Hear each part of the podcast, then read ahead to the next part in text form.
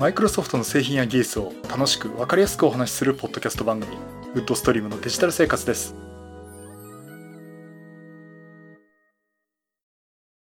第648回目の配信になります。お届けしますのは木沢です。よろしくお願いします。はい今週もお聞きいただきありがとうございます。この配信はクラウドファンディングキャンファイアのコミュニティにより皆様のご支援をいただいて配信しております。今回も安成さん、ホワイトカラーさんはじめ合計9名の方にご支援をいただいております。ありがとうございます。ご支援の内容に関しましては、この番組ウェブサイト、windows-podcast.com でご案内しております。もしご協力いただけるようでしたらよろしくお願いします。また、リスナーの皆さんとのコミュニケーション場として、チャットサイト Discord にサーバーを開設しております。こちらは、ポッドキャスト番組、電気屋ウォーカーと共同運用しております。よかったら参加してみてください。Discord サーバーの URL は番組ウェブサイトにリンクが貼ってあります。今週も、ポッドキャスト、YouTube 同時収録をしてます。よろしくお願いします。えーとですね。あの、先週、ポッドキャスト側をですね、えー、ほとんど編集なし、まあ、ほとんど、ほとんど編集なしでね、お送りしてみますが、どうでしょうかっていうことでやってみたんですが、えー、っと、 Twitter で1件、 Discord で3件の フィードバックがありまして、ありがとうございます。あの、まあ、皆さんから、まあ、おおむね問題ないですよと。まあ、ほとんど気になることありませんよっていうことでいただきましたんで。まあ、何よりもですね、ちょっと毎週配信するということをですね、えー、まず、えー、やりたいと思ってますんで。えーま、ちょっと、あの、よほどひどくなければですね、この調子でやって、えっと、お話ししようとするのは、ちょっと自作 PC 絡み、えっ、ー、と、ライゼンの話と言っても大したことじゃないんですけど、それと、えー、まずマイクロソフトチームズでちょっと思ったことがある話と、あとは、そうですね、ちょっと Windows ネタ、軽く、あのー、小ネタを、えー、Windows 11のスタートメニューネタ、小ネタをね、ちょっと、ほとんど30秒で終わるんじゃないかって話になるんですけども、そんなようなものをお話ししたいと思っております。そうだな、あと、ちょっと、あの、久々にちょっと勉強会で登壇することになりました。ちょっとその話もしたいなと思って。えっとですね、じゃあまず、えー、自作 PC の話ということで。あの、私今、もうね、何年になるかな。えっ、ー、と、私のメインマシンは Core i5-9400F という第9世代高プロセッサー。で、メモリ 32GB 積んで、ストレージも M.2SSD の 256GB と、あとは、あの、SSD を追加してね、256GB の SSD2 つをえ記憶域スペースでくっつけて512ギガ相当にして使ってると。あとはハードディスクも積んでるって感じでストレージやってるんですけど。あとはグラフィックボードはですね、もう最低限ゲームができるっていうところで GForce GTS GTX1050Ti ですね。を積んでいます。あの 1050Ti でゲームできるのって言われそうなんですけど、結構ね、できるんですよ。あの、フル HD の画面にすれば、まあ全然余裕でできます。あの、エースコンバット7フル HD どころか 2560×1440 ドットでしたっけ？それでもね、遊べますし、竜が如くも、竜が如く7、あの、遊んでますけど、あれもフル HD なら OK です。あれをね、4K にするとかなり、てか、はっきり言って全然ゲームにならないんですけどね。まあ、あの、そういったところで、え、やってるんですが、まあ、実際そんなパフォーマンス的にね、あの、不満になるところがぶっちゃけないんですよ。で、まあ、これ以上ビデオカードを追加するのも、ね、ビデオカード今高いですからね、まあ値下がりしてきたってとこもあるんですけども、えっ、ー、と、今言った 1050Ti も、私1万5千円ちょっとぐらいで買ったと思うんですけど、未だに今だ2万円ぐらい、2万4千とかそんぐらいしますからね。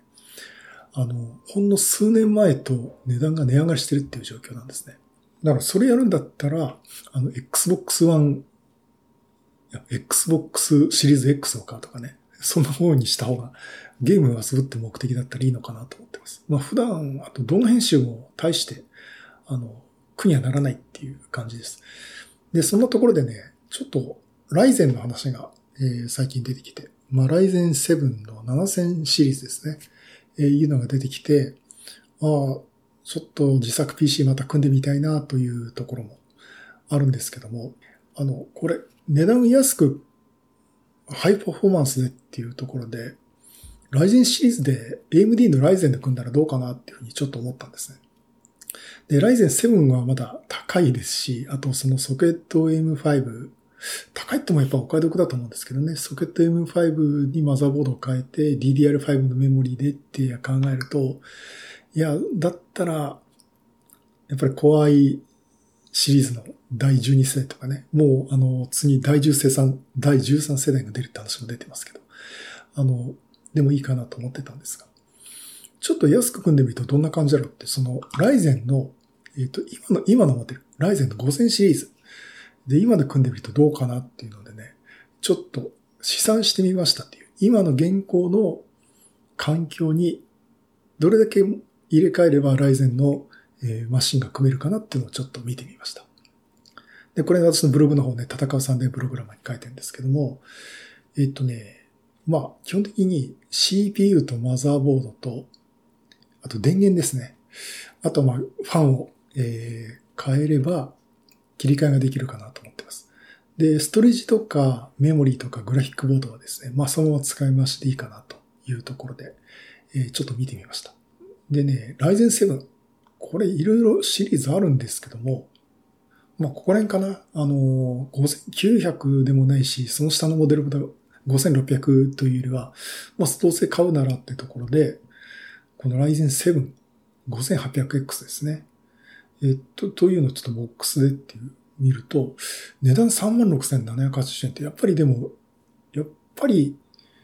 Intel で安めですよね。あのね、なかなか難しいんですね。これインテルの CPU で言うと、何っていうとなかなか比較できないですし、あの、Ryzen 7 Core i7 って言っても、なかなかその、違いがすぐにわからないところもあるんですけど。まあ大体皆さんの話聞いてて、そこそこパフォーマンスのあるもんだとここら辺かなと。でもしちょっとご意見あればですね、ぜひあの、 Twitter でも、 Discord でもね、いや、ライゼン組むならこんぐらいのスペックが欲しいですよっていうのをちょっといただければなと思うんですけど。まあ、これでも36,780円ならまあまあ、いい値段かなと思ってます。であとは、これ CPU ファンがついてないんですね。で、CPU ファンって、あの、実際検索してみたんですよ。Ryzen 7の 5800X で、え使えそうな CPU ファンみたいなアンチョコにちょっと検索してですね、見ると、まあ、いろんなメーカーあると思うし、これ非常にいろんなもののあるうの一つなんですけどね、このディープクルの AS500 プラスっていうのが割と、あの、記事にはよく出てきました。でもこれ7800円。で、いいやつになると1万円超えちゃうのもあるし、あの、簡易水冷とかね、まあそこら辺が出てくるっていうともっと値段高くなりますけど。まあとりあえず空冷でね、まあ別にファンがうるさいぐらいいいかなと いう感じですんで、まあ値段優先で、まあ7300円ぐらい。あの、これ CPU 付属だったらよかったんですけど、5800X っての CPU にはファン付属じゃないんで、ちょっと別で買わなきゃいけねえかなと。あと、マザーボードですね。これね、マザーボードは、あの、インテルの時にその Z シリーズと H シリーズと B シリーズってあるんですけど、私今 H シリーズ使ってますけどね。Z シリーズはオーバークロックするわけじゃないしいいかなっていう風に見てて、やっぱり同じようにライゼンも、あの、AMD のマザーボードもですね、あの、チップセットでシリーズが、まあ、X570、590とかですね。あ、ちょっと型番すいません。ちょっとパッと出てこないんですけど。あの、その X のシリーズと B のシリーズっていうのがあって、で、だいたい見るとオーバークロックとかいろいろやるわけでもないしね、あの、スペック上見るとまあ B550 シリーズでいいかなというところで見てみました。で、これは、あの、結構安い方です。あの、だいたいね、やっぱ2万円ぐらいかな、マザーボード。昔ね、インテレだと私のやつが1万円で買えたんですけど、これで一番安いやつで13,980円。えー、アスロックですね。アスロック割とあの、以前はね、変態マザーボードって言われてたんですけど、あの結構ね、うん、私お気に入りなんですね。今、今もアスロックのインテルのマザーボード使ってますけど。で、アスロック 55B550 ファントムゲーミングっていう、まあ ATX ですね。これをちょっと選んでみました。ゲーミングって別にそんなゲームスローじゃないんですけどね。サイズをね、ATX にするか、マイクロ ATX にするかっていうところはちょっと思うとこあるんですけど、今の使い方だと、それほどいろいろ拡張するわけじゃないんで、本当にあの、メモリと M.2SSA のスロットと、あとはその PCI Express の、ま、ビデオカードを挿すスロットがあれば、まあ、要は足りるかなっていうところで、まあ、マイクロ ATX でもいいし、ケースもまあマイクロ ATX にしてね、ちょっとコンパクトに収めてもいいかなっていうところはちょっとあるんですよね。で、私今ね、ミニ、ミドルタワーなんですね。まあ、あの、昔からあの、大きいことはいいことだみたいな感じでずっとミドルタワーのケース使い続けてたんですけど。まあ、その流れでまあ ATX なら、に ATX のマザーボードが余裕で入るなっていうところでね、やってたんですけど、どっかでケースをコンパクトにして、マイクロ ATX にしてもいいかなとは思っています。あとはね、あの、電源ですね。私今、クロト志向の 400W の電源使ってるんですよ。で、まあ、要は足りるかなと思ってるんですけども、ね、どうせ、多分このタイミングで買い替えるかなって。で、あの、いろいろこう見ると、まあ、ライゼン乗っけて、まあ、ビデオカードも 1050ti ですけども、それ考えると、だいたいね、500ワットぐらいがあればいいっていうところで、あの、750ワットモデルにすると余裕だっていう感じなんですけど、まあ、それで今650ワットクラスをね、ちょっと選んでみました。うん。あ、どこあったかな。あのね、ドスパラのサイトにね、あの電源の試算をしてくれるサイページがあるんですね。まあ、ちょっとそこを見ると、まあ、だいたい500ワットクラスギリギリで、まあ650が普通で余裕見たら750ワットぐらいですよっていうのが出てきてますけど。まあ、こんなところで、えー、見てみました。まあ、あのー、これは80プラスってね、その、要は電力効率がいいやつっていうモデルで、まあこれも昔からも80プラスって大体今普通になってるんで、あの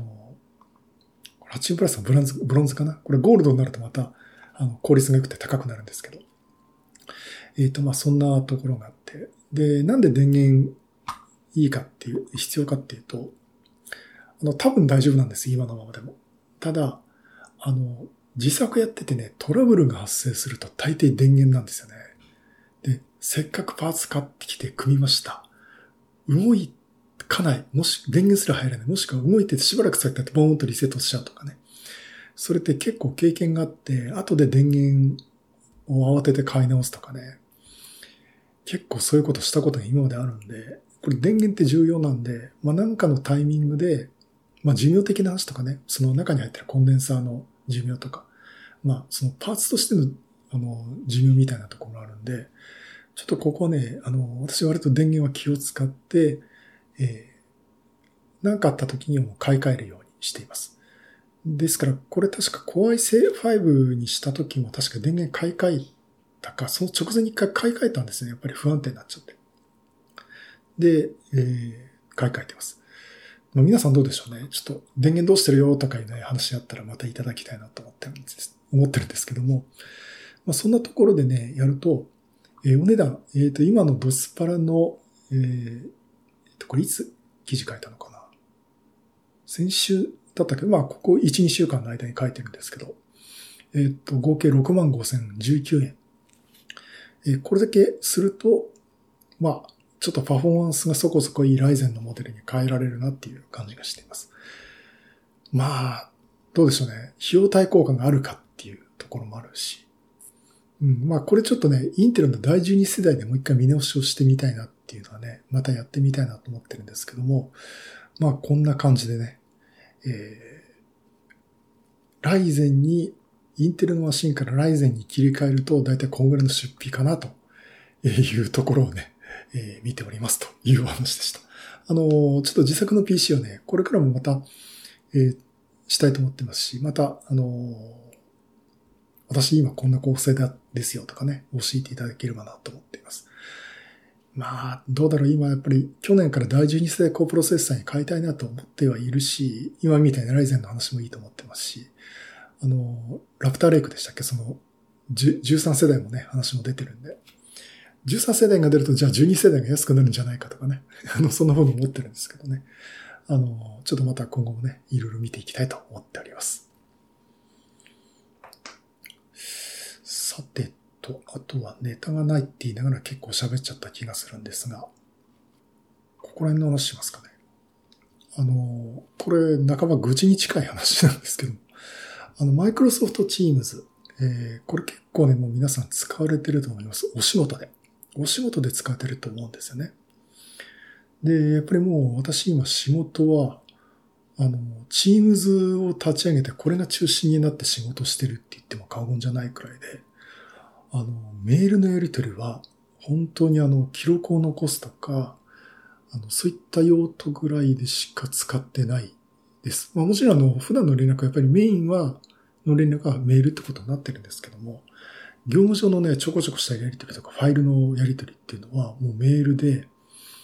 あともうファイルサーバーも使わなくなって、まあシェアポイントですね。まあ Teams の方で結果的にシェアポイント側に入るわけですけど。まあちょっとこの表現いいかどうかわかりませんけどね。というところでね、だいぶやり方が変わってきました。ということで私今 Teams 使ってますけども、非常にこれ便利ですよね。あの、普段のチャット、チャットといえるやっぱ情報共有ですね。チャットしながら、まあ、グループ作って、えー、ファイルの共有して、もうファイルにこうフォルダ作って、ここにデータ置きますとかやってもいいですし、あとは、あの、基本的にそのオフィス、エクセルとかワードとかね、まあそういったあの、オ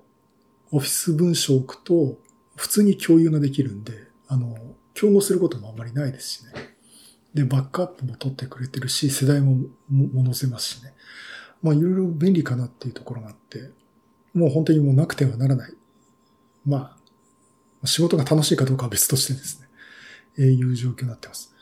で、ね、なかったら、そのまま、ちょっとチャットで話せますとかね、話してもいいですし、例えばあの、私、会社で iPhone が業務用に支給されてるんですけど、iPhone にも Teams が入ってて、iPhone でもすぐできるし、極端な話、外で出てるとき iPhone で画面見ながら話ができるとかね、えー、そんなこともできるんで、ものすごくその役に立ってるという感じです。でね、ただこの Teams を使ってる話をよく聞くと、結構ね、酷評する方が多いんですよね。でね、要は何、どういう表現かというと、Teams 使いづらいと。WebEX や Zoom の方がいい。あとまあ、なんか、このクソだなっていうぐらいの言い方をする方もいるんですけど、まあ、それはまあ、そういう状況だったってことあるんでしょうけどね。あの、これ、Teams 結構いろいろね、使いづらい、使いづらいってみんな言うんですよ。で、私、あの、仕事では WebEX の、シスコのね、WebEX、WebEX っていうのかな、を使うこともあるんで、使ってますし、あとはプライベートはね、あの、Zoom を使うこともあります。あの、会社はね、Zoom 使えないんですよ。で、プライベートでね、昨日もの UMAG のオフオフライン、オンライン定例会とか行くと、まあ、あの、ズームを使っているんですけど、別にどれも使いづらいと思わないんですね。で、その中でよく言われる、Teams が使いづらいって、そんなに言われるほどかなっていうところがあって、私も WebX 使ってて、Zoom も使って、Teams も、Teams も使って、なんで Teams はこんな使いづらいって言われるんだろうって、別にユーザーインターフェース的にね、まあ、好みもありますし、あの、どれが正解かっていうのはないんですけども、あの結構ね、なんか使いづらいって言われるんですね。結構お前根に持ってんだろうって言われそうなんですけど。で、一回 Facebook でね、今日 WebEX を使いました。あとプライベートで Zoom を使ってます。で、Teams の耳で使ってるけど、Teams がどうして使いづらいって言われるんでしょうねっていうところで、ちょっとまあ皆さんに話をネタ的に振ってみたんですよ。そしたらね、結構皆さんからのご意見いただきまして。で、何かっていうと、あのね、ユーザーインターフェース的なところ、あと機能的なところで、Teams はそんなに悪くないんです。あの、そんなに悪いところはないんです。他に比べても。で、何が問題なのっていろいろ聞いてると、あの、認証のとこなんですね。その使い始めるところまで。そのログインができないだとか、あとはよその会社の会議に呼ばれて入ろうとしたら入れなかったとかね。あとはそのアカウントを用意しなきゃいけないとかね。えっ、ー、と、そういったところで、入り口のところでみんなつまずくもしくは不便に感じて、それを使いづらいっていう言い方をしてるみたいです。ですからその私がなんでだろうと思ってたユーザーインターフェース的なところとか機能的なところはね、あれ別にあの悪くはないんですよ。本当に大体皆さん意見見てると、ほとんどの方が認証、その使い始めるところでつまずいてるという感じのようです。で、あの、これ、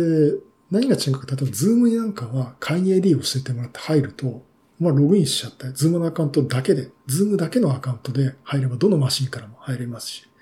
あの、 Webex なんかも、まあ、だいたいログインアカウント登録してれば、ログインするときに、会議中の自分の名前も最初自分で入れられますしね。あの、確かに手軽に入れるところもあるんですね。だからあの、こう、趣味で、まあ、個人で使ってるマシンで、 Zoom でちょっと友達と話すとかって時は、やっぱりズームの方が楽なんですよね。で、アカウントも、ね、ズームのアカウントで入れば、その都度入ればいいわけですし。で、ところがその Teams になると、これちょっとね、製品の性格が違うんですよ。で、基本的に、え、企業アカウント、そのマイクロソフトのドメイン配下、アクティブディレクトリーもしくは Azure のアクティブディレクトリのドメイン配下に入っていることが前提で、それで連携して動くっていうのがこの Teams の強みなんですよね。だから、あの、あくまでも作りがえー、アカウントにちゃんとログインしている状態ですというのが前提なんですね。だから、あの、普段会社で使うときは、まあ、あの、マイクロソフトアカウントで、じゃない、その、企業家のドメインで入ってるんで、まあ、大体私も会社もマイクロソフト365に企業で入ってるんで、全然不自由ないんですけども、じゃあこれ個人でやるとか、あとはその、まあ、例えば別の会社に呼ばれるときにそのドメインに参加したりとか、ゲストで呼んでもらえてるかどうかとかね、そういった設定がされてないと、えー、認証ができない、ログインできない、あの、使うためには、あの、マイクロソフト365のアカウントをちゃんと用意しておかなきゃいけないっていうところで、やっぱ敷居が上がっちゃってると。そういう使い方をすると、ああ、使いづらいなということになるのかなと思ってます。だから、あの、みんな使いづらい使いづらいって言うけど、何よっていう言い方をしてて で、聞くと、いや、そういうことですっていう。だから、聞くとね、チームズ自体悪くないんですけどね。あの、やっぱり、あの、ズームとかとは、製品の性格が違うと思うんですよね。うん。じゃあ、ズームでね、その、マイクロソフト製品とうまく連携できますか？シェアポイントで連携できますか？というと、そういうことは苦手ですよね。でもちろんね、そのファイルの共有したりとか、画面共有したりとか、あ、ファイルの共有もどうなんだろう。画面共有したりってとか、画面ちょっと共有します、見せますっていうのはすぐできるし、これはどこのソフトも同じなんですけど、そこまではいいんですけども、それ以上の連携をやるっていうと、やっぱり Teams にかなうものはないのかなと思っています。まあそういったところでね、あの、使いづらいっていうのはなぜかって私も追ってみたら、どうもそこは、やっぱりその製品の正確によるものかなと思っています。うん。と言ってもね、多分こういうこと言うとね、いや、と言っても、えー、チームズはああだこうだっつってね、私のところにいろいろ文句が来るんですね、まあだからちょっとあのすいません、文句の内容が仕事の愚痴なのかどうかっていうのを判断してから、あの、私に来ていただければと思うんですけど。まああの、まああの、そういったところでね、えー、やっぱり、あの、使いづらいっていう言い方をされることに関しては、やっぱり製品の性格が違うんだよってことをね、ちょっと今後も言っていきたいなと思っております。はい。そういうことでね、マイクロソフトチームズのお話もちょっと気になったんでさせていただきました。大体あの、こういう話するとね、あの、クレーム、普段あの、私の番組にあまり、こう、番組のご意見って来ないんですけど、こういう時だけね、来るんですけどね。まあまあ、それもまあ、あの、自分の意見を言ってるところで、まあ、あの、何かありましたら、えー、またご意見ね、いただければと思うんですけど、あの、マイクロソフト製品のクレームと、あと仕事の愚痴は私に言われても えー、なんと対応し、対処しようがないんで、まあ、ちょっとそこはね、考えていただければなと思っております。はい、そういうことで、マイクロソフトチームズの話をさせていただきました。あと何かあったかなそうですね、ちょっとだけじゃあ小ネタ、あの、小ネタというか、えー、っとですね、今度あの、ドットネットロボ勉強会。えー、私は3月までスタッフやってましたけど、えー、ドットネットロボ勉強会、えー、と毎月第4土曜日にね、勉強会を開催してまして。まあ、あの、4月以降も皆さん、今の現行スタッフさん、あと新しいスタッフの方もね、頑張られてやっています。で、じゃあここで今久々に話をしましょうということで、ちょっと私ここでお話をさせていただくことになりました。えっ、ー、と、Windows 11 22H2 という今度出る、なんか噂だと9月20日かもしれないって話があるんですけども、えー、これが出るっていうところで、えー、これのお話をね、したいと思っています。まあ、ここんな感じで今、スライドをえー、作っています。あの、えっ、ー、とね、まあ、だいぶこういうスライドを作るのに久々なんで、あの、えっ、ー、と、まあ、なんていうかな。始めるまでに腰が重かったっていうところもあるんですけど、まあ、おかげさまでなんとかね、あのこうスライドの方は、えー、出来上がってきてますんで、まあ、ここでね、あのお話ができるかなと思っておりますんで。こちらね、コンパスのサイトの、えー、ドットネットラボ、えー、2020年9月勉強会っていうところで、えー、ちょっとお申し込みいただければなと思っております。あの、まあ、申し込まなくても、当日このサイトに行くと、Teams でも、はい、あの、配信すぐ、あの、これ見れますし、まあ、今言った Teams もね、あの、ログインアカウントなしで、あの、匿名で参加ができますんで。あとは、あと YouTube ライブもね、えー、これドットネットラボのチャンネルの方で配信をしてますんで、合わせて見ていただければなと思ってます。で、このセッションはちょっと私だけ切り出しをさせてもらって、私のチャンネルでもね、えー、再配信をしたいと思ってますんで、もしお時間都合つかない方はですね、えー、ぜひこっちを、あの、YouTube チャンネルの方も見ていただければなと思っております。で、その中でちょっとおまけの話をしようかなと思ってたんですけども、チーム、チームじゃね、あの、Windows 使ってて、このスタートメニューですね、新しい Windows 11のスタートメニュー。まあ、ピン止めしてるサイトから起動することもあるし、大抵はこのタスクバーから起動することも多いと思うんですが、これね、あの、いろんなアプリをいっぺんに見たいっていう、そのインストールされてるアプリをね、見たいって。まあ、Windows 10で言うと、その左下のスタートメニューを押して、えす、べてのこうプログラムが出てきて、その中から選びたいっていうケースだったと思うんですけど、まあ、Windows 11でもででもですね、当然あの、すべてのアプリっていう、えボタンがあって、こうアプリの一覧は出てくるんですね。で、これでもアルファベット順もしかその日本語順にこう並んでるんですけど、こういちいちこうスクロールさせて見なきゃいけないんで、ちょっと大変ですよね。例えばじゃあ Excel を見たいって時に A, B, C, D, E まで持ってきて、あ、Excel っつって選んで起動するってこともできるんですけども、いちいちこうスクロールさせなきゃいけないのめんどくさいなっていうのがあると思うんですね。で、そんな時ですね、例えばこれ A, B, C, D ってあるんで、あの、ラベルがあるんですけど、例えば A とか B でもいいんですけども、ラベルの余白の部分をですね、えー、クリックします。左クリックします。そうすると、あの、ABCDEFG とか、あと赤サタナっていうところでね、あの、インデックスの、あの、インデックスのね、文字だけが出てきます。で、例えばこの ABCDF ってもう順番に並んでるんですけど、ここで E って押すと、E の列で Excel っていうのがすぐ見つかるとかね、いうことができますんで。この E とか F とか、まあ A とか B のね、この余白のところを右クリック、左クリックしてもらうと、す、え、べ、てのアプリの、あの、頭文字の一覧が、え、でき、出てきますんで。まあ、ちょっとここね、えー、利用してもらうといいかなと思ってます。あともう一つぐらいなんか話しますかね。あの、これちょっと、ポッドキャストだとだんだん言うのは辛くなってくるんですけど、えっ、と、Windows 11のスタートボタンを押した後に、あの、一番下にね、電源ボタンがあるんですけど、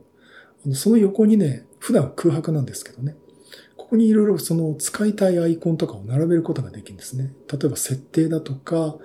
エクスプロール開くとか、あとは自分用の個人フォルダを開くとかっていうショートカットっていうかね、ボタンを追加することができます。これどうやるかっていうとですね、あの、設定ボタンをクリックしていただいて、個人用設定のスタートっていうのがあるんですね。で、ここにフォルダーっていうのがあるんですよ。で、ここに、あの、スタートメニューの電源ボタンのアイコンの横に表示するフォルダを選択するっていうのがあるんですね。で、これが最初全部オフになってるんですね。例えばここに今、設定エクスプローラー、ドキュメント、ダウンロード、ミュージック、ピクチャー、ビデオ、ネットワーク、個人用フォルダーっていうのが並んでます。で、この中からしか選べないんですけども、この中で例えば、設定とエクスプローラーと個人用フォルダーをアイコン表示させてほしいって時は、このスイッチを、えオンにしていただくと、電源ボタンの横にですね、こうアイコンが並ぶという。だから設定、設定の画面をすぐ出したいって時は、ショートカットでね、このスタートメニューですぐ下に、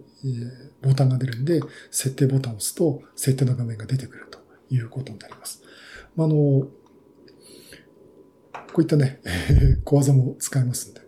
まあ、ぜひね、Windows 11また使っていただければなと。別に私、マイクロソフトの人間じゃないんですけども、えー、いろいろ使えますのでね、えー、ちょっと活用していただければなと思っております。はい、そういうことで、えー、ドットネットロー勉強会と、ちょっと Windows 11の、小ネタの話をさせていただきました。はい、第648回は、自作 PC Ryzen 7に変えたらどうなるっていうお話と、えー、Microsoft Teams の、えー、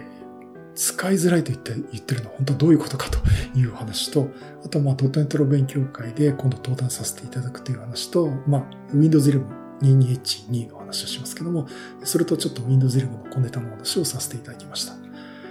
えっ、ー、とね、まあ、あの、ちょっと勉強会は久々に登壇です。あの、ゲストという形で登壇するのは実は初めてなんですね。初めてかな。本当にあの、12年か13年前にね、初めて参加した時っていうのは登壇までは、えー、多分ゲストではしてなかった多分スタッフになってから登壇しろよみたいな感じでね、登壇したんで、あの、ゲスト登壇初めてになると思うんですけど。まあ、あの、ちょっとね、やっぱりたまには久々にこういうとこで話しないといけないかなというところで、えー、ちょっとお話しするいい機会かなと思っております。えー、ということでね、えー、来週土曜日、えー、9月24日、えー、13時30分からだいたい私で2番目のセッションなんで、14時過ぎあたりからですかね、あの、登壇すると思いますので、えー、よろしくお願いします。はい、そういうことでまたいろんなネタ集めてお話したいと思います。またよろしくお願いします。